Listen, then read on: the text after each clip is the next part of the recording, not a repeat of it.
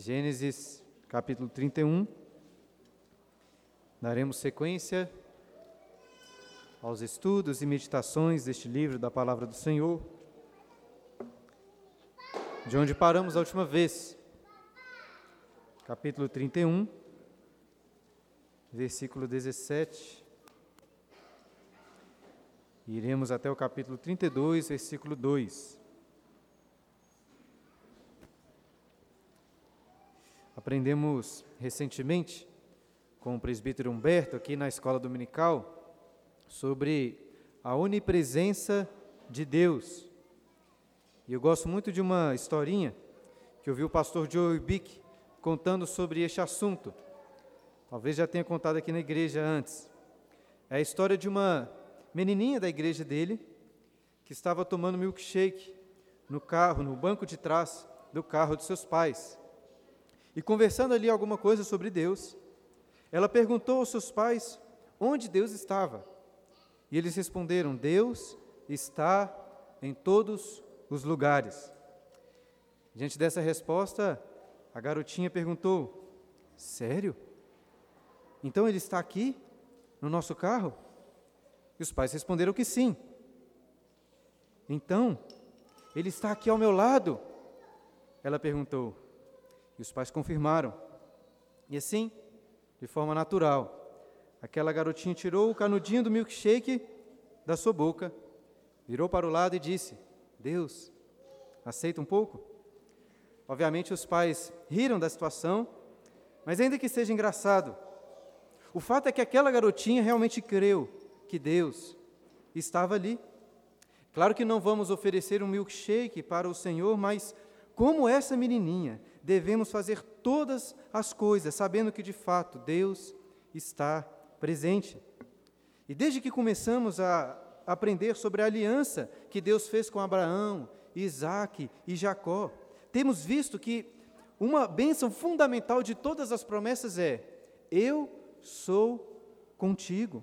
É a presença de Deus na vida dos patriarcas que lhe garante as outras bênçãos de descendência, da prosperidade e da terra prometida. E o mesmo pode ser dito sobre o povo de Israel, sobre a igreja hoje. Sendo assim, se a presença de Deus é uma das bênçãos fundamentais da aliança que ele fez conosco, podemos também dizer que um dos problemas fundamentais da nossa fé é não ter real consciência disso. A nossa fé falha, cometemos erros, exatamente porque não acreditamos que Deus está conosco. Se os céus abrissem diante dos nossos olhos e Deus se revelasse com toda a sua glória, certamente deixaríamos de cometer tantos pecados. Mas Ele está presente. A triste realidade, porém, é que, como não estamos vendo Deus, agimos como se Sua presença não fosse real, como ateus, que não acreditam em Deus. Nós somos muito dependentes daquilo que os nossos olhos físicos podem contemplar. E é por isso que temos tanta dificuldade em fortalecer a nossa fé em Deus, um Deus invisível. Mas então, o que podemos fazer para ter, para ter uma consciência mais clara da presença do Senhor conosco? Muitas religiões utilizam da seguinte estratégia: fabricar ídolos, fabricar imagens que simbolizam os seus deuses. E em termos práticos, essa, essa é uma estratégia que faz muito sentido. A imagem de um Deus ou o ídolo de um lar constantemente lembra os religiosos que o Deus deles está presente ali. Contudo, nós sabemos que o único e verdadeiro Deus, que certamente conhece o desejo humano por fabricação de imagens e ídolos, disse em um dos seus mandamentos: Não farás para ti imagens de escultura.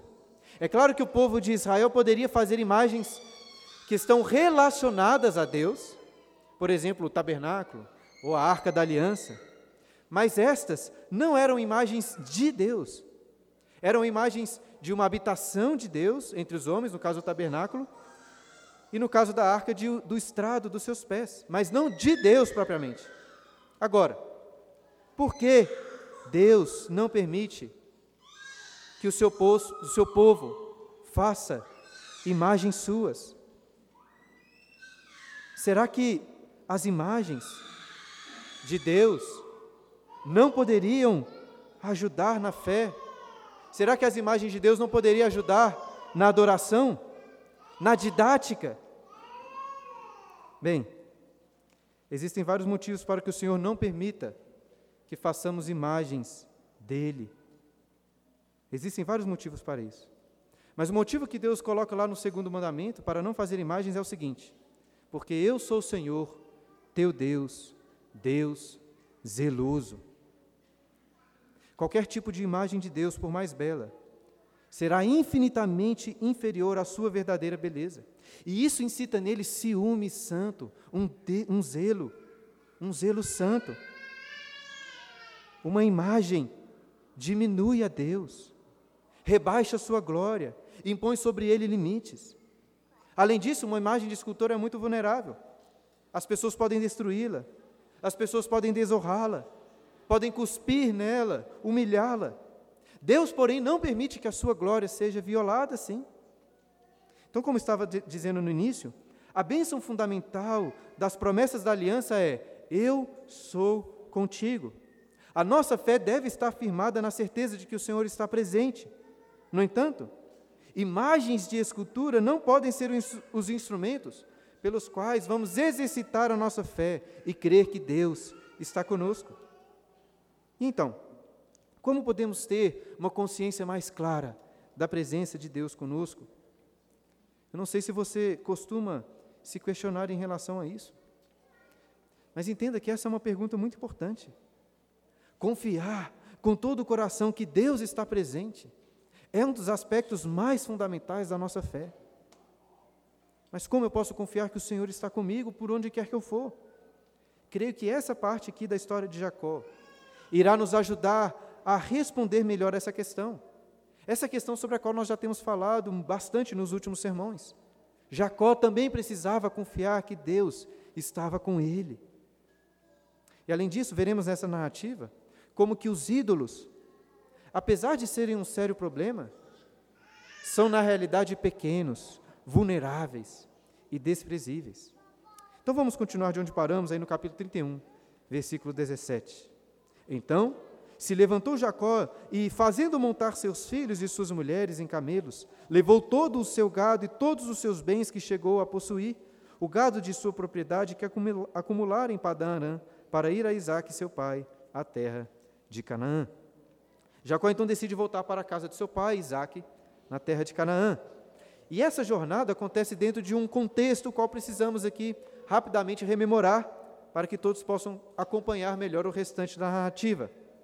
Jacó tinha fugido da casa do seu pai, porque estava com medo de Esaú, seu irmão, matá-lo.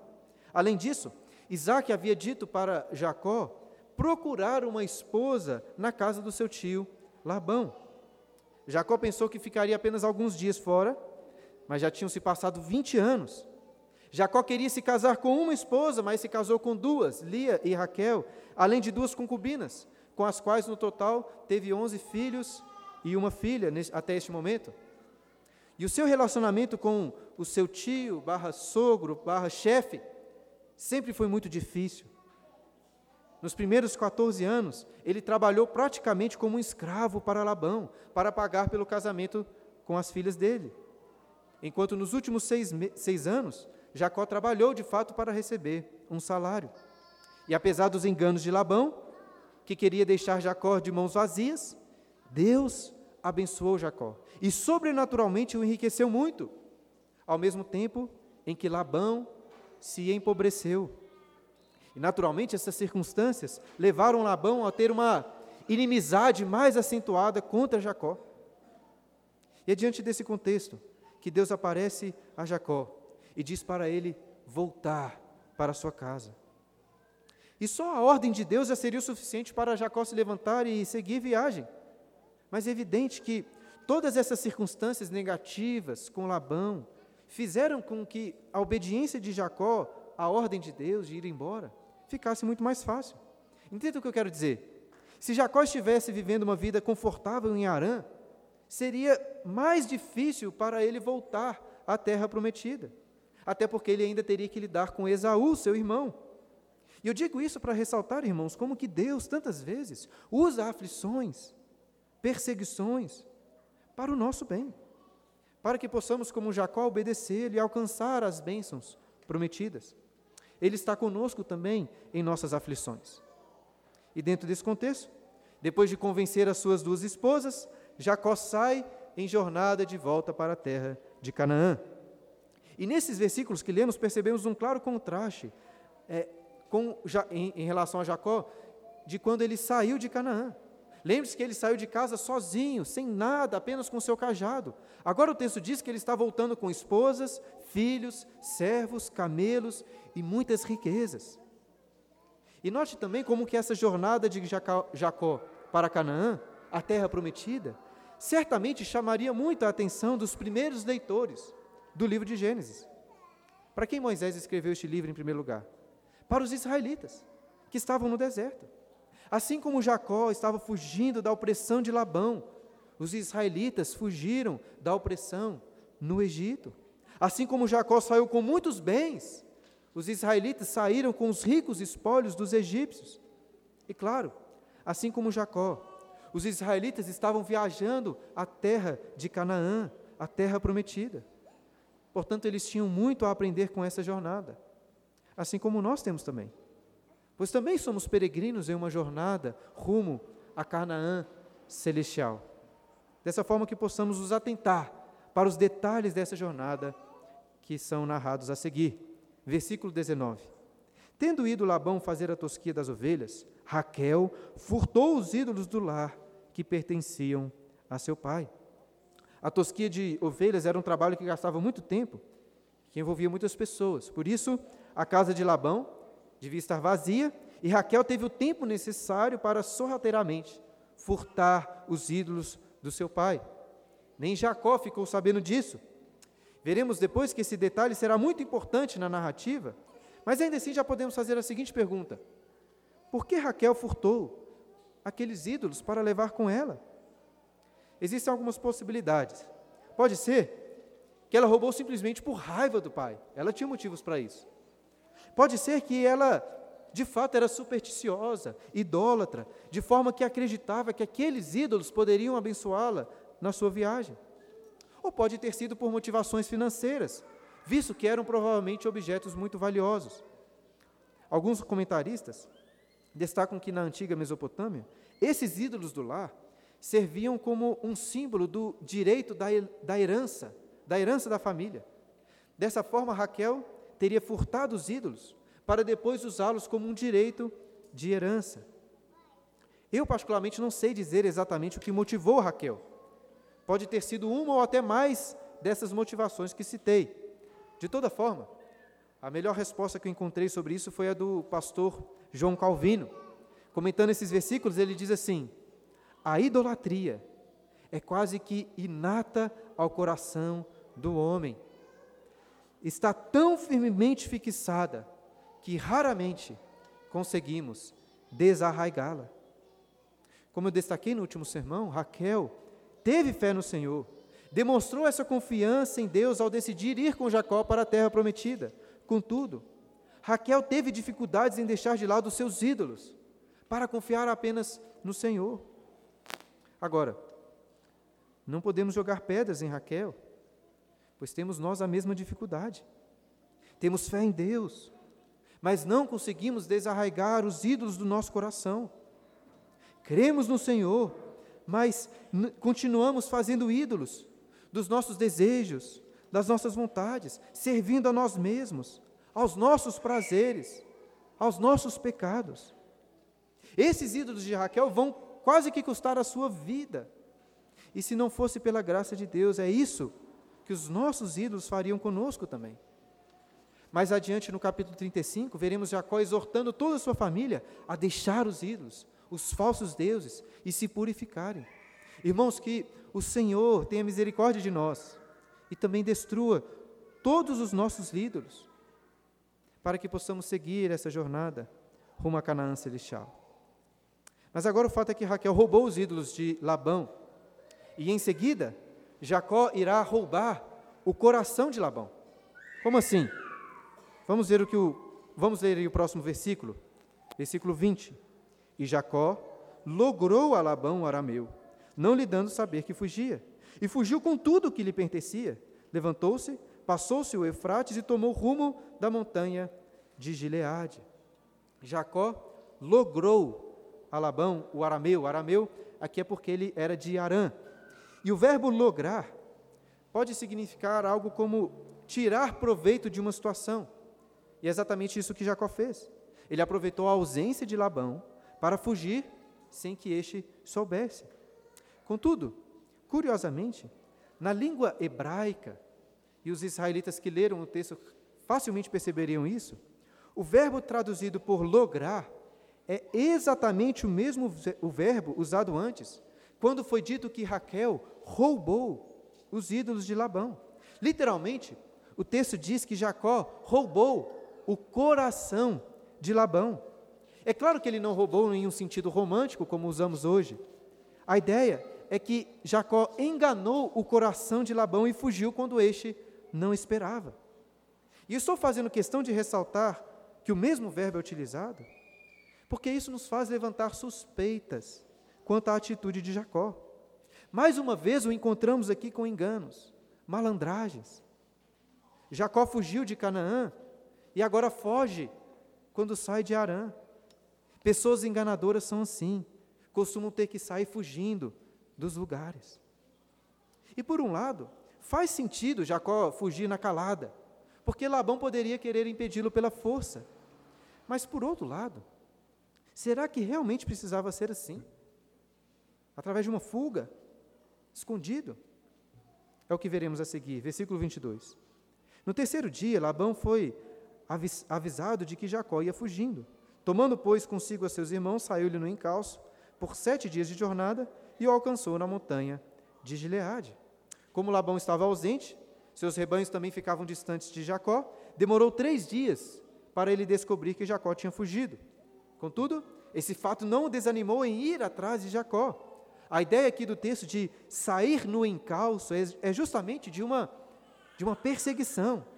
Assim como nos filmes quando aquele vilão vai pegando as pistas e, e perseguindo uma determinada pessoa. E depois de sete dias, Labão alcançou Jacó na montanha de Gileade. Destaco mais uma vez como que o povo de Israel poderia se identificar com isso, porque depois da fuga deles, lembre-se que os egípcios, egípcios também os perseguiram.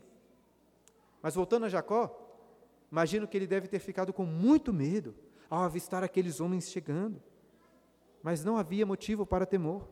Deus estava com Jacó, assim como estava com os israelitas no deserto, e como está conosco também. Versículo 24. De noite, porém, veio Deus a Labão, o arameu, em sonhos, e lhe disse: Guarda-te, não fales a Jacó, nem bem, nem mal. Imagino que este não deve ter sido um sonho muito agradável para Labão. Deus aparece para ele e diz: Não fales a Jacó nem bem nem mal. Essa expressão, falar bem ou mal, diz respeito a uma sentença ou a um julgamento. Em outras palavras, Deus diz a Labão: Não vá julgar as atitudes de Jacó e querer tomar vingança com as suas próprias mãos. E o Senhor diz isso certamente porque Labão estava com sangue nos olhos, atrás de Jacó. Como o próprio Labão vai dizer adiante, ele tinha o poder em suas mãos para fazer o mal a Jacó, mas Deus foi quem o refreou. Antes eu tinha levantado a seguinte pergunta: será que Jacó realmente precisava fugir sorrateiramente para se livrar de Labão? E a resposta para essa pergunta é não. Ele não precisava de fazer isso, por quê? Primeiro, porque Labão de todo jeito alcançou Jacó. Não adiantou de nada ele ter fugido. Mas principalmente, Jacó não precisava fugir, porque Deus estava com ele. Percebe o que eu estou querendo mostrar? Deus nunca precisou da fuga, dos enganos, da malandragem para cuidar de Jacó. E Deus já tinha provado isso para ele quando mostrou que foi o Senhor quem o prosperou. Não foi aquela mandinga com aquelas varas cortadas, descascadas. O problema é que Jacó tinha dificuldades de realmente acreditar que Deus estava com ele. Aquela frase inicial do primeiro encontro que Jacó teve com Deus é muito significativa em toda a sua história. ele disse assim: O Senhor está neste lugar e eu não o sabia. A meu ver, esse é o grande problema de Jacó: não saber, não confiar que Deus estava com ele. E esse é um dos nossos grandes problemas também. Por isso, tenho enfatizado a necessidade de confiar naquilo que Deus nos diz. Eis que estou contigo. Isso faz toda a diferença. Deus estava com Jacó e refreou Labão de fazer o mal a ele. Contudo, Deus não impediu Labão de chegar até Jacó.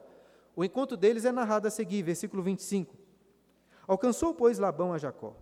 Este havia armado a sua tenda naquela montanha.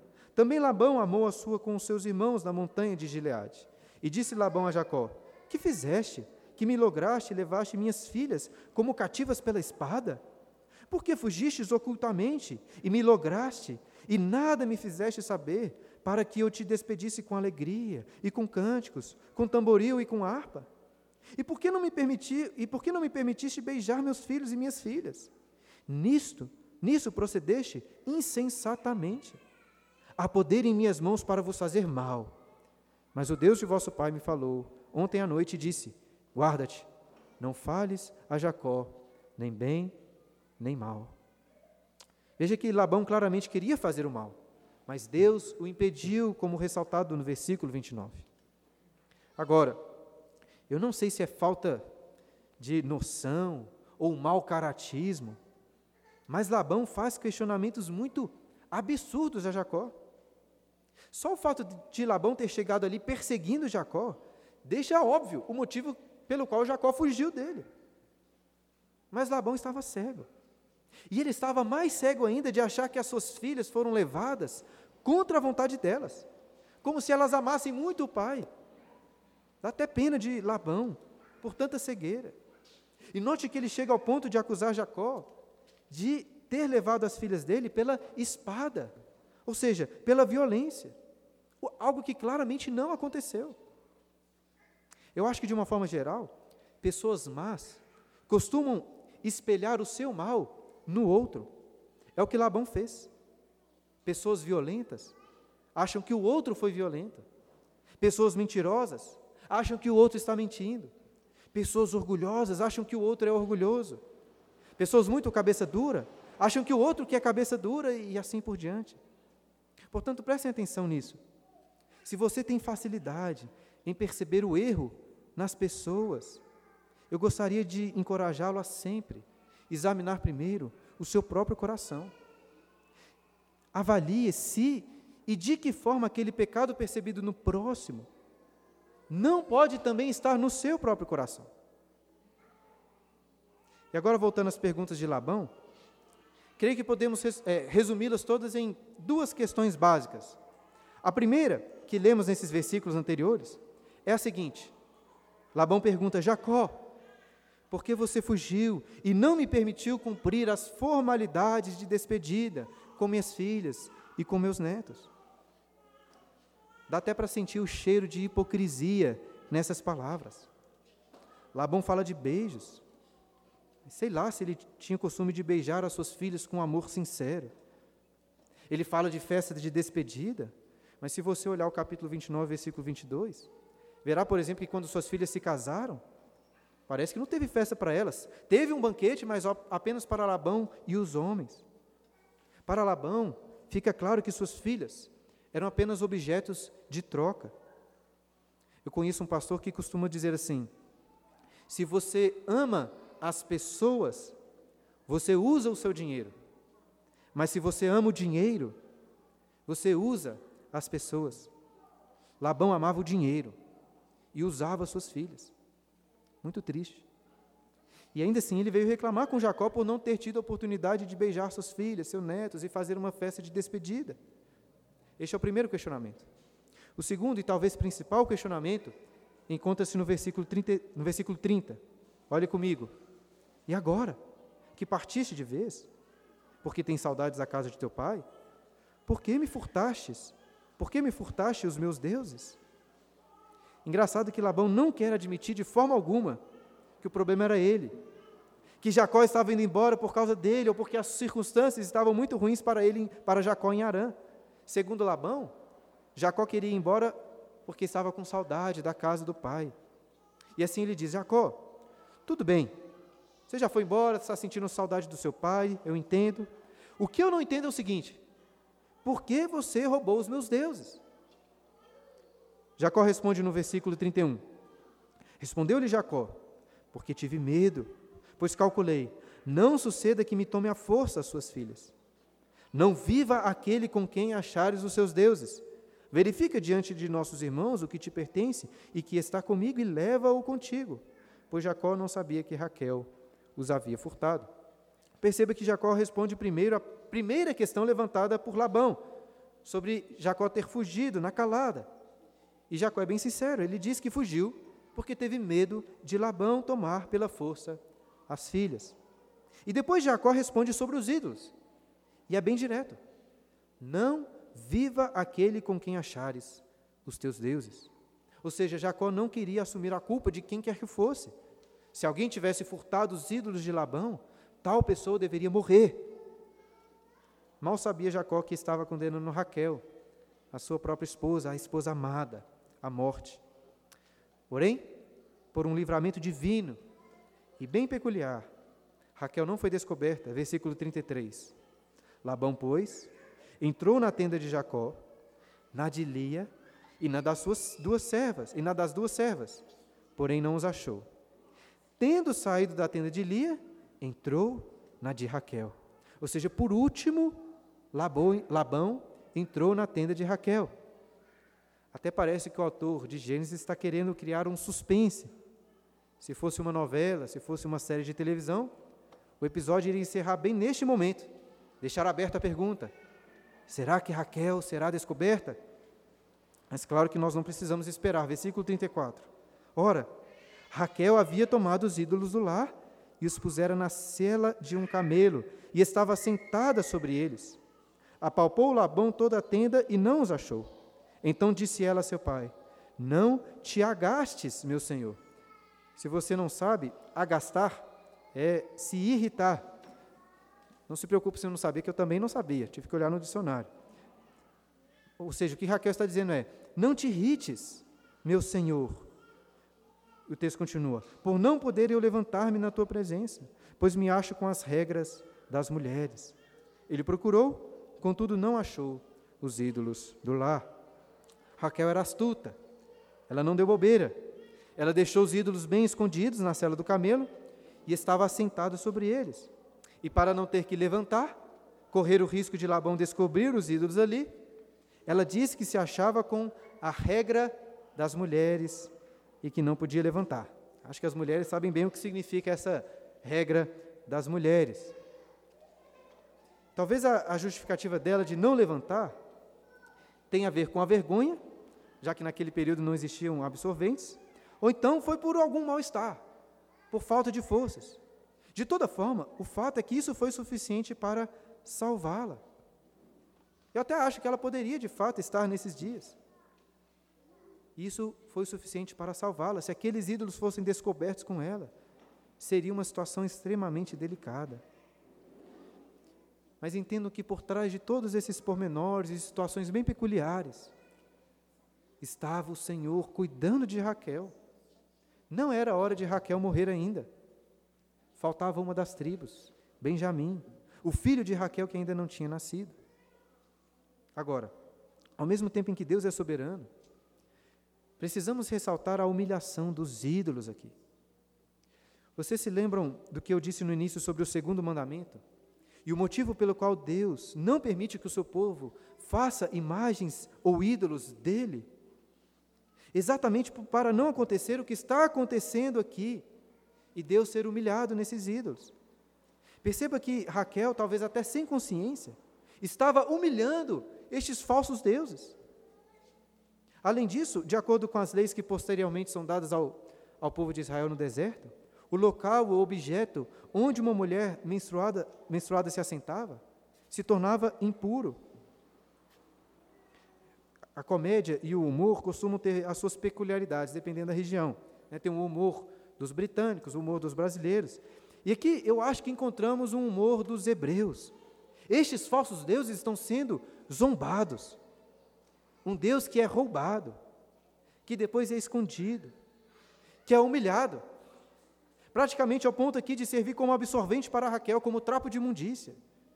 Estes ídolos, esses deuses falsos estão sendo ridicularizados. Ainda assim, antes de rirmos da miséria desses deuses, devemos nos lembrar que constantemente a Bíblia nos alerta sobre o fato de que nos tornamos semelhantes ao que adoramos. Se os ídolos de Raquel estavam sendo zombados, ela estava sendo ainda mais, porque ela confiava neles. E isso diz respeito a nós também.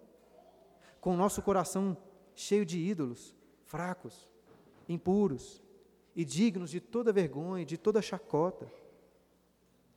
Nós é que somos motivo de piada. Nós somos a piada. E somos uma piada de mau gosto, uma piada suja. Os ídolos do egoísmo, do materialismo, da imoralidade sexual, da soberba, da cobiça, se apresentam diante dos nossos olhos como objetos de valor, de dignidade e prazer, mas são todos impuros, sujos, nojentos. E se você parar para refletir, facilmente se lembrará de ídolos sujos em seu próprio coração.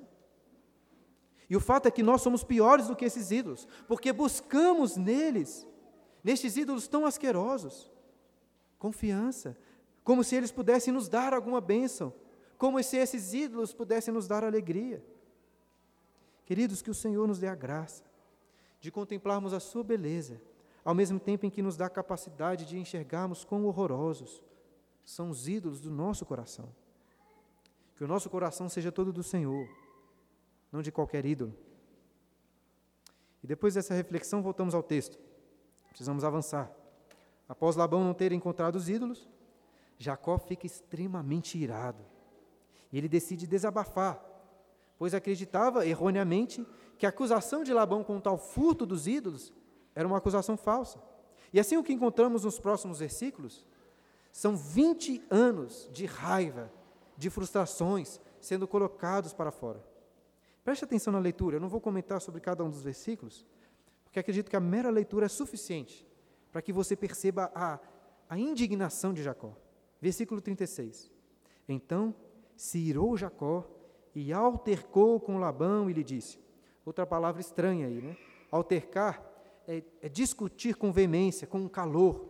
Então, imagine Jacó que vermelho de raiva e dizendo: Qual é a minha transgressão? Qual o meu pecado que tão furiosamente me tens perseguido? Havendo apalpado todos os meus utensílios, que achaste de todos os utensílios de tua casa?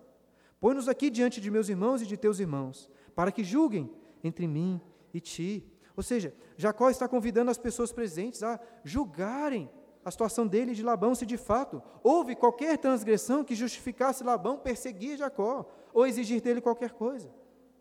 E em seguida, Jacó apresenta sua queixa e defesa contra Labão, versículo 38.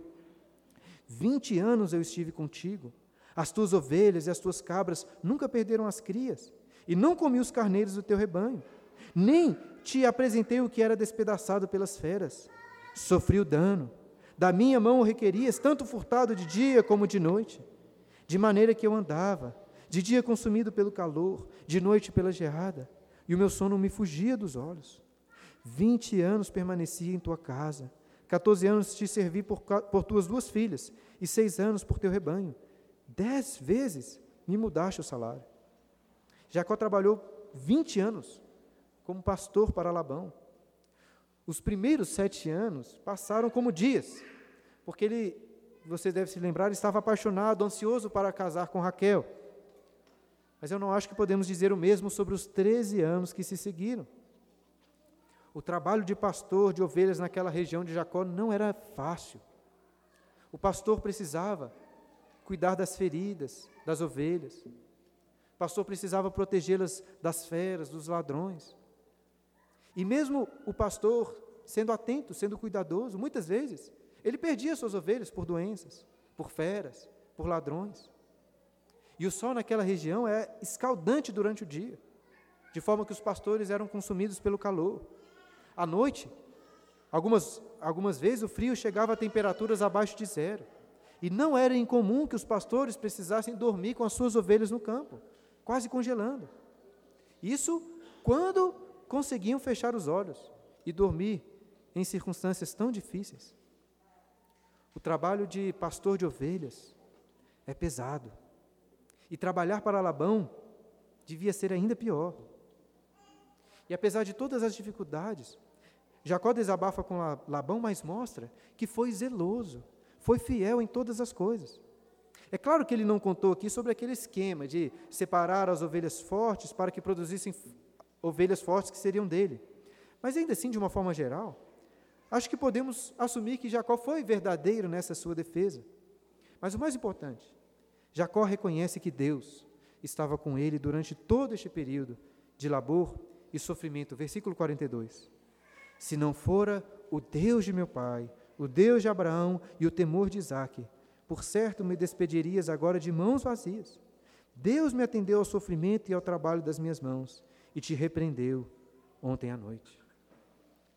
Em seu desabafo, Jacó revela um coração cheio de fé em Deus. Ele diz: Se não for o Deus de meu pai, o Deus de Abraão e o temor de Isaac. Ou seja, Jacó reconhece que os seus enganos, que as suas superstições, que até o seu próprio trabalho, por mais dedicado, de nada teriam servido se não fosse pela bênção de Deus. Foi o Senhor quem o fez prosperar. Foi o Senhor quem o protegeu. E esse nome que Jacó dá ao Senhor, o temor de Isaac, é maravilhoso. Em outras palavras, é o Deus que o meu pai, Isaac, tem temor. Quando Jacó saiu de Canaã, a minha impressão, como disse aos irmãos, é que ele ainda não conhecia verdadeiramente ao Senhor, nem mesmo temia. O Senhor era apenas o Deus de Isaac. Mas agora Jacó estava aprendendo também a confiar, a temer no Deus do seu pai e do seu avô. Antes eu disse que o grande problema de Jacó, e que é o nosso grande problema também, era de não saber e não confiar que Deus estava com ele. Mas por outro lado, a grande virtude de Jacó aparece aqui, quando ele realmente confia que Deus estava com ele, o abençoando, e que a vida dele estava nas mãos do Senhor. Essa também é uma virtude que devemos cultivar. Uma outra historinha, que eu não gosto muito desta, conta que certa pessoa, quando chegou aos céus, teve a oportunidade de contemplar toda a trajetória da sua vida em pegadas, por onde ele passou. Talvez já tenha contado essa história também. Essa pessoa, essa pessoa percebeu ali que, durante boa parte da trajetória da sua vida, sempre tinham quatro pegadas: as suas duas e as de Cristo, que estavam sempre com ele, que estava sempre com ele. Contudo, essa pessoa percebeu que nas partes difíceis e esburacadas, só tinham duas pegadas. E então, estranhando, o homem perguntou: Senhor, por que eu vejo apenas duas pegadas nessas partes aqui esburacadas? Porque o Senhor me deixou sozinho, andando sozinho, justamente nesses momentos mais difíceis. E então o Senhor responde a ele: você vê, você vê apenas duas pegadas, porque durante suas adversidades eu estava lhe carregando. É uma história interessante, mas como disse, eu não gosto muito dela. Por quê? Porque o certo seria dizer que as duas pegadas estavam durante toda a trajetória. Porque o Senhor é quem nos carrega durante todos os instantes da nossa vida. Jacó estava aprendendo agora a confiar somente nele, no seu bom pastor, no seu supremo Senhor. E após esse desabafo de angústia e de fé, vamos ler a resposta de Labão, versículo 43. Então, respondeu Labão a Jacó: As filhas são minhas filhas. Os filhos são meus filhos.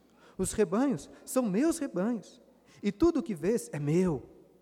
Que posso fazer hoje a essas minhas filhas e aos filhos que elas deram à luz?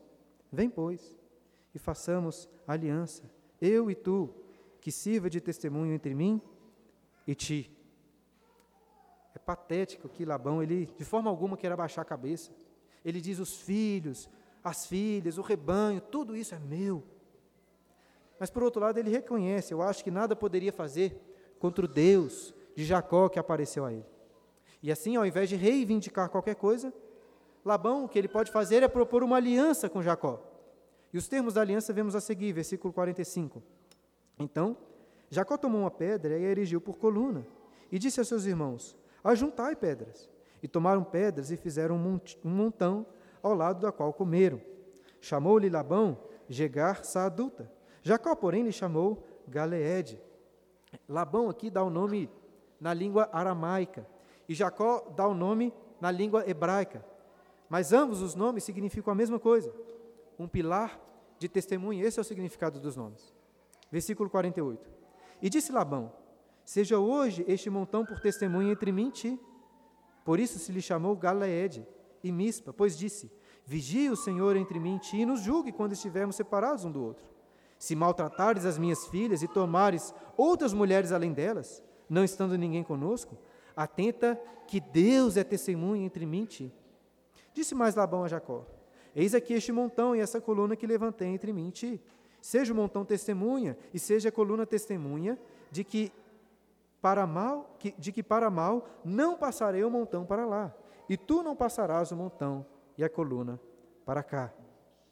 Jacó e Labão então levantam um pilar de pedras e o colocam como uma espécie de testemunha da aliança.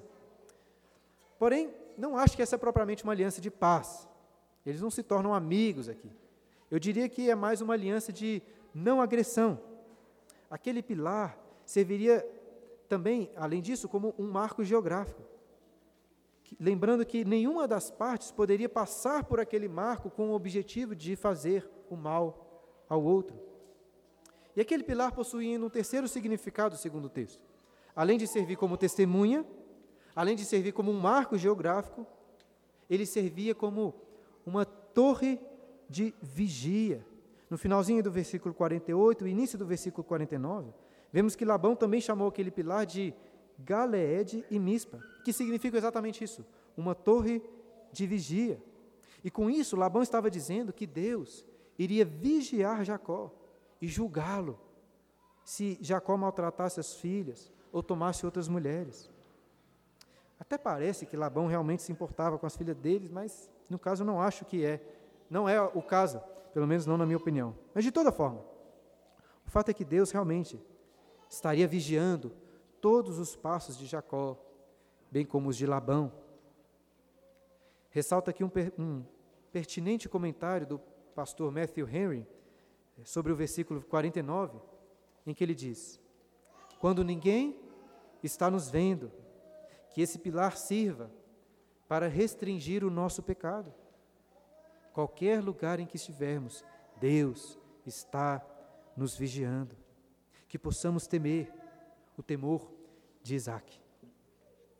Após ter estabelecido então os termos da aliança, Jacó e Labão juram e selam essa aliança. Versículo 53. O Deus de Abraão e o Deus de Naor, aqui era Labão dizendo: O Deus do pai deles, julgue entre nós. E jurou Jacó pelo temor de Isaac, seu pai. Veja que Labão era politeísta. Ele jura pelo Deus de Abraão, pelo Deus de Naor, que era idólatra, e pelo Deus dos pais, dos pais deles.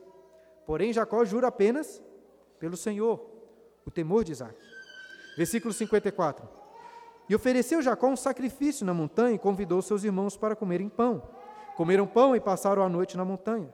Tendo se levantado Labão pela madrugada, beijou seus filhos e suas filhas e os abençoou e partindo, voltou para sua casa. Finalmente, a longa e turbulenta relação entre Labão e Jacó se encerrou. Eles comeram juntos e se despediram. Labão voltou para casa e Jacó seguiu seu caminho. E algo muito importante acontece. Versículo 1 do capítulo 32. Também Jacó seguiu seu caminho, e anjos, anjos de Deus saíram a encontrá-lo. Quando os viu, disse: Este é o acampamento de Deus. E chamou aquele lugar Maanaim. Assim que Jacó seguiu viagem, quem apareceu para ele? Os anjos de Deus. Jacó chama aquele lugar de Maanaim, é, porque Maanaim, Maanaim literalmente significa dois acampamentos. Eu acho que o nome tem a ver com o fato de que é, dois acampamentos o de Labão e o de Jacó, se separaram ali naquele local. Mas o mais importante é que, ao ver os anjos, Jacó diz assim: Este é o acampamento de Deus. Ou seja, mais uma vez, Deus estava com ele, Deus e os seus anjos estavam acampados com Jacó ali. Labão não poderia fazer nada contra Jacó, por quê? Porque os anjos do Senhor estavam ao seu lado para protegê-lo. E Jacó vai continuar precisando dessa proteção na sequência da jornada. Ele deixou Labão, mas agora era encontrar com Esaú. Será que Deus iria continuar com ele, o protegendo? Será que Jacó iria confiar no Senhor? Essas são cenas aí dos próximos versículos. Eu gostaria de concluir novamente ressaltando a importância de confiar que Deus está conosco. É claramente isso que Jacó precisava crer, segundo o texto. Era isso que o povo de Israel no deserto deveria confiar. E é nisso que nós também precisamos colocar os nossos corações.